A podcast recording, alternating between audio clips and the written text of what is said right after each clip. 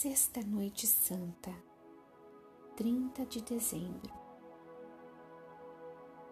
Temos o nascer do sol, a passagem de mais um dia e o cair da Sexta Noite Santa.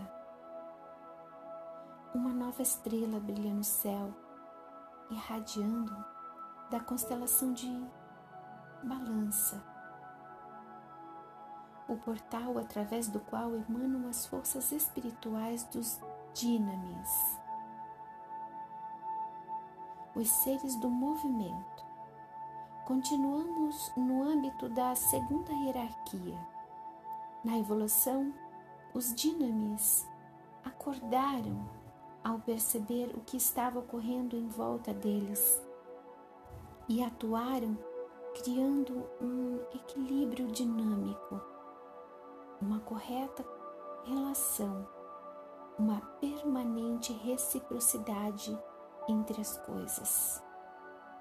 Estar em desequilíbrio significa estar separado, não está inserido na unicidade de todas as coisas.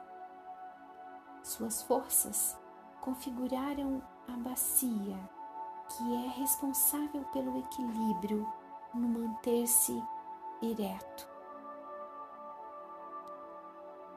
No trabalho biográfico, estudamos a expressão da balança por volta dos 28 anos, que é um marco de mudanças entre as forças do passado que nos carregaram até aí e as forças do futuro que trazem a possibilidade, os potenciais de uma nova expressão da nossa individualidade, através da nossa capacidade de transformar a herança da educação herdada.